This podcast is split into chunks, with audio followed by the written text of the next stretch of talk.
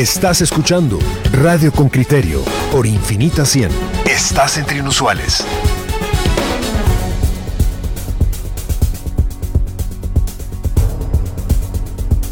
Y mm, estamos de vuelta aquí en Radio con Criterio y mira el tema del que queremos conversar ahora.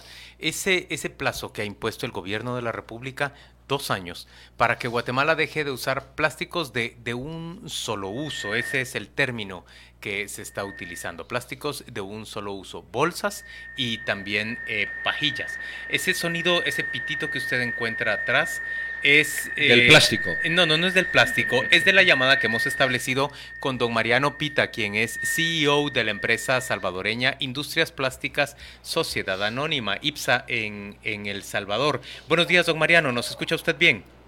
Buenos días, sí, bien, gracias. Gracias por acompañarnos en esta mañana. Bueno, yo creo que la primera, la primera pregunta, Mariano, es la obligada. una norma que prohíbe eh, este tipo de, de, uso de plásticos que a primera vista puede uno decir, oye, qué interesante. ¿Tiene sentido en qué contexto? Es decir, cuando hay un basurero que no recicla, cuando las municipalidades no tienen plantas de tratamiento de residuos, ¿esa norma tiene sentido en ese contexto o para que la norma realmente tenga una proyección y una incidencia se requiere un contexto previo de tratamiento de otras cosas? Sí, yo estoy de acuerdo. Creo que una norma de estas no tiene ningún sentido en un país subdesarrollado como somos los países centroamericanos. Creo que si hablamos de temas de rellenos sanitarios, o sea, tenemos que tener toda una estructura que nos permita como país poder garantizar eh, temas de salubridad, temas de seguridad alimenticia y otro montón de temas que creo que la norma tal cual ha sido impuesta deja muy por fuera. ¿Y por dónde empezar? Si usted tuviera que tratar, trazar una hoja de ruta, decir, bueno, mire, mucha, antes de prohibir la bolsa de plástico, lo primero que hay que hacer es A, luego B, luego C. Porque las pajillas se pueden prohibir en países, vamos a decir, muy desarrollados, donde no existen otros problemas. ¿Cuál sería la hoja de ruta eh, en estos temas ambientales y del plástico? ¿Cuál, podría ser así en líneas muy generales? Yo, yo creo que lo primero que se tenía que atacar en sí eh, son dos ah, grandes ejes. Uno, los desechos sólidos, o sea, imponer leyes que permitan, que obliguen de alguna manera a las comunidades a separar la basura. Y eso debe ir acompañado, obviamente, por un tema cultural y un tema de educación hasta nuestros hijos y a nuestros residentes, para que entiendan lo importante que es la separación de la basura, porque esa es la verdadera razón de la contaminación de nuestro medio ambiente, que no somos capaces de separar la basura para que la misma pueda ser reutilizada, ¿no? Y, aprovechar. Pero en realidad la verdadera causa de, la contaminación tiene que ver con que como sociedades tenemos eh, procesos muy débiles de recolección de basura, ya lo dijo usted también, ¿verdad? De, separación de esa basura y de reutilización de aquella que pueda ser reutilizada, pero también de manejo de, definitivo de la basura que no puede volver a ser utilizada. Lo que tenemos son, son procesos, mm, mero proceso de verter la basura en un agujero o desafortunadamente muchas de nuestras fuentes de agua, pero no seguimos procedimientos eh, razonables y científicos, digamos técnicos, de, de, manejo de basura. ¿Cuánto mejor están ustedes en El Salvador que nosotros en Guatemala en esa materia? Nosotros en El Salvador estamos trabajando junto a los diferentes entes del Estado para aprobar leyes de integrales de desechos sólidos. Lo que buscamos con estas leyes es motivar a que, se, a que exista una industria alrededor del, de la recolección y del desecho de la basura, porque el tema es que si, si, esos, si este tipo de industria no genera un valor agregado, no genera utilidades, pues nadie quiere invertir en ellas, ¿no? Entonces creo que al final lo que estamos buscando es unir los esfuerzos de los gobiernos, de las municipalidades, para generar incentivos que permitan a la industria privada invertir en, en, plantas de tratamiento, en plantas de separación de basura y en plantas de reciclaje. En el momento que esto se haga rentable, pues obviamente siendo esto un buen negocio y aparte un negocio que ayuda al medio ambiente, pues muchos más inversionistas se van a meter en este tema. Eh, Mariano, para el empresario, usted también es CEO de una empresa de plásticos. Eh, ¿Esto qué representa? ¿Dos años? Eh, no, no producir bolsas de un solo uso, ni pajillas, ni desechables de plástico. ¿Qué significa esto en una industria y cómo eso puede sustituirse por otras cuestiones en un plazo de dos años. Creo que la industria plástica en general, eh, en nuestros procesos productivos, el cambiar nuestras resinas a resinas biodegradables es algo que se puede hacer casi de forma inmediata. Yo creo que el impacto más negativo no es convertirla, sino que si ese producto después va a tener un mercado, porque obviamente el uso de estas resinas encarece todo este tipo de productos por tres o por cuatro veces el valor actual, lo cual en estos países hace que la gente lo va a dejar de usar. Y eso eso pues pone en riesgo mucha mucha mano de obra y muchos trabajos pero por el otro lado es un gran riesgo a, a, la salud pública usted imagínese que una bolsa prohíben las bolsas de un solo uso en esas bolsas de un solo uso está la bolsa de basura mi pregunta es cómo van a botar la basura los guatemaltecos Ustedes en El Salvador no tienen ningún tipo de prohibición. Ustedes están pudiendo seguir usando las, las bolsas de manera eh, libre. Sí, hoy por hoy todavía, o sea, hoy por hoy nosotros no tenemos ninguna prohibición. ¿Y ustedes cómo manejan los, los desechos? No, nosotros tenemos, El Salvador tiene rellenos sanitarios, al igual que los tiene Guatemala, pero ya hay algunas municipalidades como Santa Tecla, por ejemplo, que ya tienen plantas de separación de basura y donde han empezado a darse cuenta que al puesto de pagar las municipalidades por la recolección de la basura, hay empresas que están dispuestas a comprarle su basura para poder, cuando ya se las entregan separadas, ¿no? Entonces creo que así es como empezamos a aprovechar la vida circular de, todos los desechos sólidos, no solo los del plástico, sino que los de otros materiales, ¿no? Mariano, yo, yo, entiendo, yo entiendo, usted es un productor de plásticos, entiendo que está en contra de, de esta prohibición, pero explíquenos, ¿cómo se ha hecho en otras naciones? Porque esto no es algo que ocurre solamente en Guatemala, por supuesto. Guatemala es probablemente el último de muchos países en donde se han tomado este tipo de, medidas. Eh, ¿Cómo entiende usted lo que está ocurriendo en Europa? ¿Cómo entiende usted lo que está ocurriendo en otros países desarrollados respecto al plástico y al rechazo al uso de, de plásticos de un solo uso? Sí, en algunos países donde estas leyes han sido aplicadas, y voy a, a nombrar el caso de San Francisco, por ejemplo, que en agosto del 2015 prohibió el uso de desechables, de plásticos desechables de un solo uso en, en, la isla, ¿no? En, en, enero del 2016 la ley fue revertida. La razón, porque subió casi el 40% las enfermedades eh, del sistema digestivo, ya que en San Francisco pues la comida típica son los mariscos, y mucha gente se enfermó y aumentó el nivel de, de casos graves de enfermedades estomacales. Entonces, bueno, el tema revirtieron la ley. En Europa, en muchos países también han revertido, ha revertido algunas leyes, solo en los lugares, en los países escandinavos no lo han hecho, pero porque ahí es muy poco y las normas de las normas de higiene público son verdaderamente altas. El riesgo que se corre, eh, y esto lo pueden ver en todos los demás países que lo han hecho, de prohibir algunos, algunos desechables, es el tema de salud, o sea, estamos atacando gravemente el tema de salud pública. Y por el otro lado, la salud no solo en temas de servir comida rápida o de servir comida en las esquinas de las calles, sino que también el tema de la salud orientada al desecho de la basura. ¿Cómo va a botar la gente la basura si la gente hoy por hoy no tiene para comprar frijoles, para comprar arroz, ¿cómo va a invertir en comprar bolsas para botar basura biodegradable que valgan cuatro o cinco veces las que valen ahora? Hoy si usted va a un basurero público en, todo Centroamérica, de cada 10 bolsas, 8 son bolsas que la gente bota la basura con bolsas del súper. ¿Pero por qué? Porque al final van al súper, se las regalan y con eso desechan la bolsa de la basura y eso hace más fácil la recolección de la basura. Imagínense todos estos riesgos que se están exponiendo y esto ha pasado en otros lugares del mundo. O sea que yo creo que la ley es buena, yo no digo que, que, el plástico no, no, no deba ser atacado de una manera integral, pero sí hay que tomar en cuenta diferentes ejes de lo que ha pasado en otros lugares del mundo, ¿no? Eh, mire, Mariano, ¿cómo conciliar entonces eh, la, dificultad que hay en reciclar el plástico. Uno lee por ahí, eh, destruirse una bolsa de plástico son 500 años, o los que sea, ¿verdad? Eh, todo esto que, que, aparece con el plástico, que realmente tiene una incidencia en la vida de las personas, con esta otra incidencia que usted dice, bueno, quitarlo, a lo mejor no la pajilla no es lo más importante, pero los envases de conservación de alimentos sí tendrían una incidencia en salud y en otras cuestiones. ¿Cómo conciliar eso? ¿Cuál es el secreto de la conciliación para que no me aparezcan bolsas en mitad del océano que tardan mil años en desintegrarse, pero tampoco tenga un alimento sin conservar y no lo pueda comer. Eh, ¿Cuál sería su, opinión de conciliación?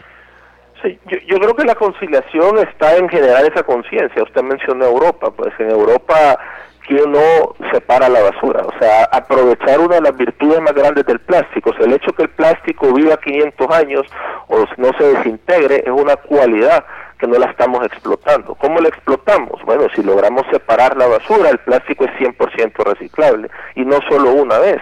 El plástico tiene esa gran bondad que usted lo puede reciclar 100 veces y si mete un kilo de plástico en, un proceso de reciclaje, al otro lado sale el mismo kilo de plástico reciclado. ¿Qué quiere decir? Que es un un material inerte, un material que no contamina en su proceso de reciclaje, mientras que otros lo hacen, y entonces al final creo que si nosotros generamos esa cultura y hacemos entender que la vida circular del plástico es infinita, pues obviamente pasa a ser el mejor material sobre los demás que lo queremos sustituir, porque la otra pregunta es, bueno, prohibamos el plástico, pero ¿con qué lo vamos a sustituir?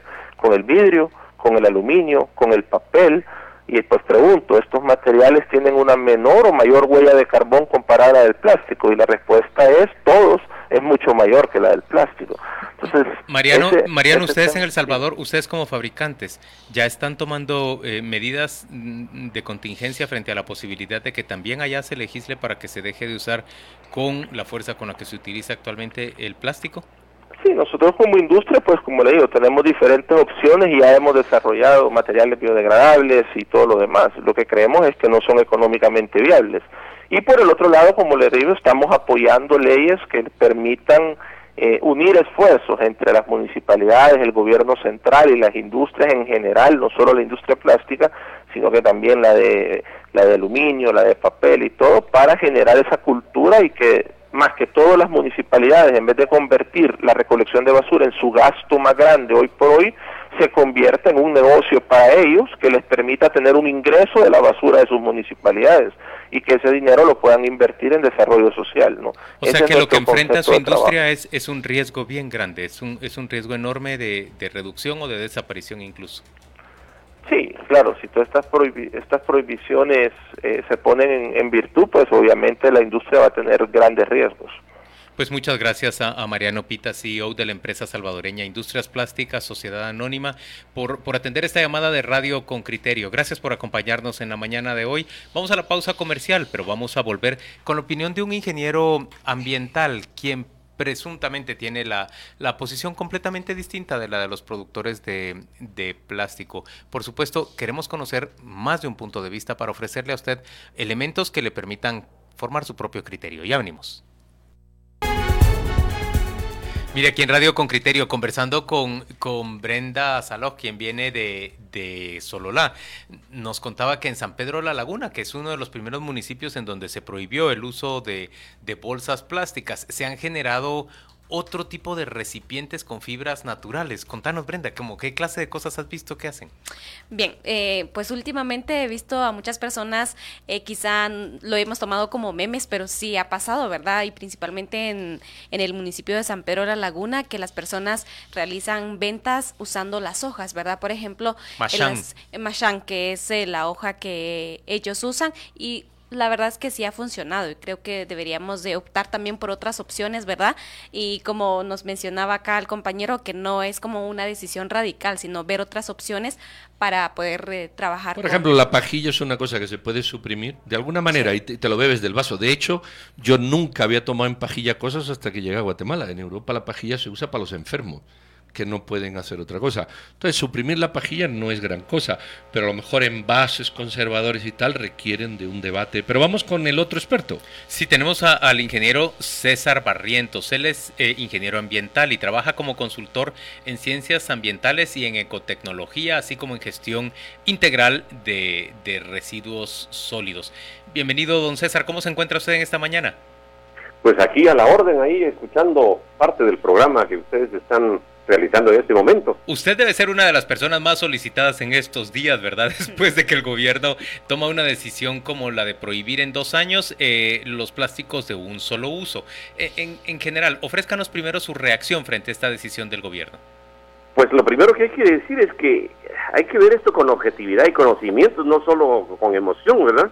O sea que no hay que idealizar las cosas ni en positivo ni en negativo, sino verlas objetivamente. Y precisamente nosotros hemos tenido experiencias muy, como dijera, eh, directas pues respecto de esta problemática, no de ahora, sino de antes. Han habido muchos intentos previos de pasar leyes y cosas por el estilo en ese sentido. Pero yo lo que he dicho siempre es que este gobierno y los otros anteriores no han hecho mayor cosa para resolver la problemática en sí misma de los residuos sólidos y su manejo. Ese es el problema. ¿Por qué nos aparece el plástico por todos lados, eh, pero no solo plástico? El resto de, elementos de las basuras también están ahí presentes. Y muchas veces lo peor no es precisamente lo que se ve y lo que flota, es lo que va adentro, lo que se disuelve en el agua, lo que contamina los, los lagos, los ríos y el mar. Generalmente es más bien la materia orgánica biodegradable, eh, puesto que termina asfixiando los, eh, los cuerpos de agua, pues la vida en los cuerpos de agua. César, yo recuerdo una charla con Sidney Samuel, el anterior ministro de Medio Ambiente, y él le dio un plazo eh, perentorio a las municipalidades para que pusieran, o sea, se hicieran cargo de los desechos de sus municipios y si no tendrían graves consecuencias. Este nuevo ministro, en vez de, apuntar ahí, que creo que es concurrente con lo que usted dice, es decir, la municipalidad, una municipalidad que lanza vertidos, hay que crucificarla, perdón por la expresión, porque tiene una incidencia grande. En vez de entrar en ese vector, lo que hace es prohibir el plástico o el uso del plástico de primer uso. ¿Por qué no obligar, obligar con O mayúscula, a las municipalidades a que se hagan cargo de la basura que tiran sus vecinos. Pues precisamente ahí es donde está el problema. No hay nada que legalmente las obligue, que son las encargadas por la pequeña, dijéramos, la normativa existente, que es su código municipal y el código de salud, porque no hay ley, no hay, precisamente no hay disposiciones legales adecuadas para que respalden esa obligatoriedad que estás hablando, Pedro. Y yo lo que digo es que tanto las, las eh, dijéramos, municipalidades, las autoridades gubernamentales centrales y, locales en general, como los mismos pobladores, no han creado conciencia respecto del problema que todos causamos. Ahí, el problema es eso, porque, fíjense, en, pocas palabras, si un alcalde se quiere reelegir, lo que hace es no cobrar eh, la recolección, ya no digamos también la disposición final de las, de las basuras. Y entonces, precisamente para pensando en su reelección, no cobra. Y la gente se acostumbra a eso. Luego, eso significa que tenemos ríos contaminados, no solo de desechos sólidos, y desechos líquidos también.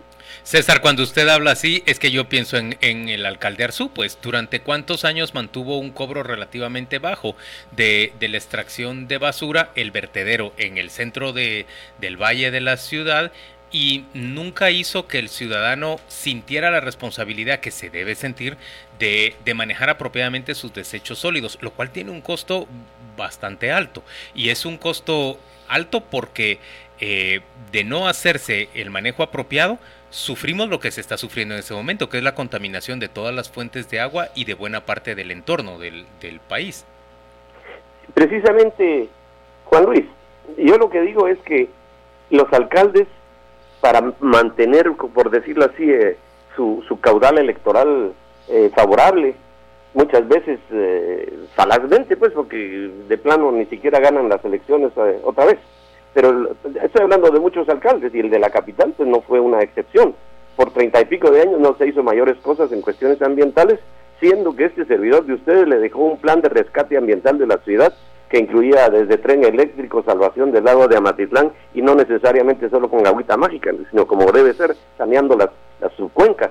Y por otro lado, el relleno sanitario, para que sea sanitario verdaderamente. Eso se, se dejó en sus manos en 1986.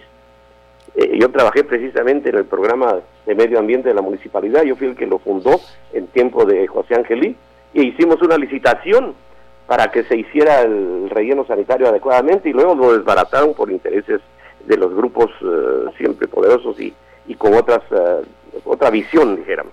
Eh, yo, yo estaba viendo ahora para datos a comentar, en España la ciudad más cara, la ciudad más cara es San Sebastián y cobra anualmente por manejo de basuras manejo de basuras anualmente 176 euros anualmente. Eso significa que te sale más o menos en unos 22 euros, más o menos el, el no, un poquito menos. Un poquito menos, te Como sale 18 euros el manejo mensual de mensual, Pero la ciudad más barata en España eh, anual de manejo son 28 euros en Soria y en Alicante, lo que sale a 2 euros prácticamente eh, al mes por manejo de basuras por habitante. Eh, si esas cifras se dan en un país desarrollado, con una renta per cápita siete veces superior a la de aquí, ¿por qué cuesta tanto que, el ciudadano entienda que tiene que pagar, no sé, 30 pesos al mes por, por sacada de basura, que creo que es lo que nos cobran las empresas que nos la sacan? ¿Cómo reacciona a eso, César? Es decir, es, como ha sido mi, como quien dice, mi batalla por cerca de 40 años ahora, 40 estudios precisamente, y de los cuales eh, sus proyectos resultantes han sido cuatro nada más, imagínense ustedes. Eh, que funcionan cuando el alcalde en, cuestión respalda con su, con su eh, ¿cómo le llaman? Su capital político municipal, respaldan la medida. Es decir, Rabinal ha sido un ejemplo bastante bueno hasta a nivel centroamericano. Rabinal Baja Verapaz, cuéntenos de ese ejemplo. Es, es muy sencillo, fíjate tú. Eh, en este caso, se recolecta la basura, separada en lo biodegradable y no biodegradable. Y en todo caso, eso facilita la manipulación ulterior. Entonces la parte biodegradable de una vez se lleva al compostaje y se composta prácticamente un 80% de, esa, de esa porción, que es casi 65% eh, en, en peso de toda la basura que se genera, dijéramos, en el país. Entonces, con esto ya quitamos ese gran problema de contaminación de ríos por lixiviación y por otro lado también de gases eh, de efecto invernadero como el metano. Y en todo caso, el resto que tiene mercado, que es muy poco, no llega ni al 5% en peso, el que tiene mercado asegurado en nuestro medio. Siento que nuestra basura es pobre. ¿Y por, qué es pobre? Porque no tiene todos los elementos que tienen en otros países como para reciclar de todo de manera fácil. Y entonces, luego de, hacer todo esto, el compostaje por un lado, eh, el reciclaje por otro, queda un remanente, que al final se comenzó a llevar a Cementos Progreso. Me refiero, hay gran parte del plástico sucio, papeles, en fin, que no son que es consumible en el horno de Cementos Progreso. Claro, que es un horno. Y que entonces eh, también puede convertirse en una fuente de, ingreso por, por magro, por pequeño que sea, para, para la municipalidad. Fíjate tú, con solo que se lo lleven gratis le quitan problemas de estarlo enterrando, porque es muy... Eh, suelto el, material cuando, cuando está lleno de plásticos y cosas por el estilo, plásticos desechables totalmente que no, no se pueden reciclar. Entonces, estos eh, conlleva horas de máquinas, si es el caso, o de trabajadores, en fin, eh, para poderlo enterrar adecuadamente, porque ese es el último paso. Allá se, se, enterraba de una manera adecuada y el compost se usaba para jardinizar la parte que se va terminando. Eh, Fuera de que también se trataban los lixiviados que eventualmente hay cuando llueve, por supuesto, dentro de una materia que no tiene mayormente solo un remanente pequeño de materia orgánica biodegradable. Entonces el río aledaño nunca se fue, eh, dijéramos, eh, contaminando con, con, el, manejo que se tenía justamente a la vera, lo cual a veces es inconveniente. Pero como no hay disponibilidad de terreno, ese es otro gran problema, las municipalidades no responden en ese sentido. Y entonces luego alegan que no tienen dinero para hacer este tipo de, proyectos, pero lo tienen potencialmente si cobraran lo justo. El que más genera, más paga y el que menos genera, menos. Y eso está entre 30 y 75 quetzales diarios por casa, de 5 habitantes en promedio. En fin, la solución está ahí, pero tienen que tomarse la medida y la decisión política. Y en este caso, yo lo que digo respecto de esta medida de los plásticos es que es un poco exabrupta y sin mayor consulta se hace más bien para reeditar políticamente porque está de moda en el mundo y todo lo demás, que es cierto que es un problema el manejar los desechos plásticos. Pero por otro lado, si estos se enterraran adecuadamente, por ejemplo, ¿cuál es el problema que se tarde 500 años en degradarse? Eh, César, eh, hay ciudades, no solo la ciudad capital, también Villanueva, Misco, Shela, eh, Cobán, en las que si yo fuese alcalde de alguna de esas ciudades y usted fuese mi asesor y yo le dijera, vamos a ver César, hay empresas privadas en el mundo, así vámonos a un extremo, aunque habría que negociar, en el que si yo le digo, señores, les regalo mi basura, pero me la quitan de en medio, me la reciclan, la venden y hacen negocio con ella, pero a mí limpienme el municipio de basura. ¿Tiene sentido esto? ¿Usted como asesor me diría, hay un montón de empresas que hacerlo? O mire, no, esto tiene un costo que hay que asumir porque las empresas privadas no lo hacen. Y ya mencioné, Pedro, que nuestra basura es pobre porque es de gente pobre. Mira, yo viví en mi exilio estudiando la ingeniería ambiental en Suiza. Y allá, todo el amueblado de mi casa, hasta el televisor y todo lo demás, era de lo que tiraban los suizos eh, cada fin de mes, los aspectos, chunches grandes y cosas por el estilo, que solo por un tornillo cualquier cosa lo desechan. Es una sociedad opulenta que genera basura opulenta también. No sé si me doy a entender. yo, yo siempre bromeo, pero en serio, de que aquí nos chupamos hasta la última hoja del tamal antes de tirarla, ¿verdad? y, en ese sentido, miremos, yo, yo diría que, que no es rentable en nuestro medio el reciclaje convencional no es cierto. A ver, no es, no es rentable en, terma, en términos empresariales o, tal y como entendemos la, rentabilidad, pero, sí es rentable si lo asumimos Sí, pero sí es rentable si lo asumimos como sociedad, que termina siendo mucho más beneficioso para nosotros. Hagámoslo municipalmente, que termina siendo beneficioso para nosotros que la basura se administre de manera apropiada si no se puede hacer negocio con ella o es muy escaso el negocio. Igualmente tenemos que manejarla de forma apropiada porque de otra manera el costo de la contaminación es mayor para la propia sociedad. Pues precisamente, Juan Luis, yo lo que digo es que se tiene que pensar en un reciclaje integral o ampliado si, si tú tienes 65% de material orgánico biodegradable que está fastidiando el entorno más que otras cosas, digamos, pero lo compostas en un país que tiene tanta tierra erosionada, de alguna manera ayuda tanto a la reforestación y al reuso de, los suelos que están degradados y podría ser una peste en el buen sentido eh, en todo el país si todas las municipalidades generan su propio compost. Y eso lo hemos demostrado con tres o cuatro proyectos exitosos. Por ejemplo, el de Rabinal Municipal, el privado de, de mm, eh, del IRTRA en, en, en sí. Eh, que, es, una planta de tratamiento y un sistema que es envidiado por, por muchos, ¿verdad? Lo han venido a ver desde México. Y usan todo el compost en, en todos sus parques. Claro, en sus jardines. Y de todas maneras, eh, se ahorran alrededor de 300 mil quetzales al año eh, porque ya no usan el, abono orgánico, dijéramos que tenían que usar antes. Entonces, pero por otro lado, ahí se hace un manejo adecuado y se tiene una planta adecuada.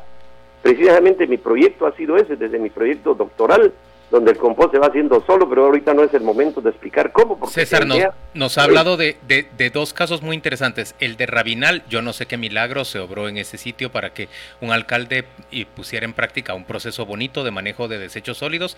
Y el del IRTRA, que, digamos tiene un manejo más empresarial o más de, principios empresariales. Eh, pero hay todavía un precedente, Juan Luis, que es el que sirvió de base para todo eso y es el que implantamos en tiempo de José Angelí en Alameda Norte, en la zona 18, que al ser abandonado por la municipalidad cuando entró la, administración Narzú, la misma gente se quedó funcionando por 20 años hasta que lo invadieron eh, por casas y tú sabes lo que es ese problema. Pero duró 20 años en manos de la gente y fue redituable para unas cuatro o cinco familias que trabajaban en eso. Su basura separada, tal como estoy diciendo, ese es el proyecto en el que yo apliqué la tesis doctoral eh, que había estado trabajando tanto en Suiza como en México. César Barrientos, muchas gracias por acompañarnos esta mañana en Radio con Criterio. No, no, nos nutre y nos eh, da luces y horizontes sobre qué puede hacerse en términos reales. Entendemos perfectamente su posición. Usted dice, eh, no es cuestión solamente de prohibir el manejo de los plásticos, sino de desarrollar un manejo apropiado de los desechos sólidos, lo cual puede hacerse a pesar de, que nuestra basura no es todo lo rica en términos de posibilidades de generación de plata como lo es en el primer mundo. Exactamente. Gracias César por acompañarnos. Vamos a, a, la pausa comercial. Miren, tenemos muchísimos comentarios de los oyentes. Yo creo que vamos a tratar esos comentarios en el siguiente segmento. Gracias por estar con nosotros.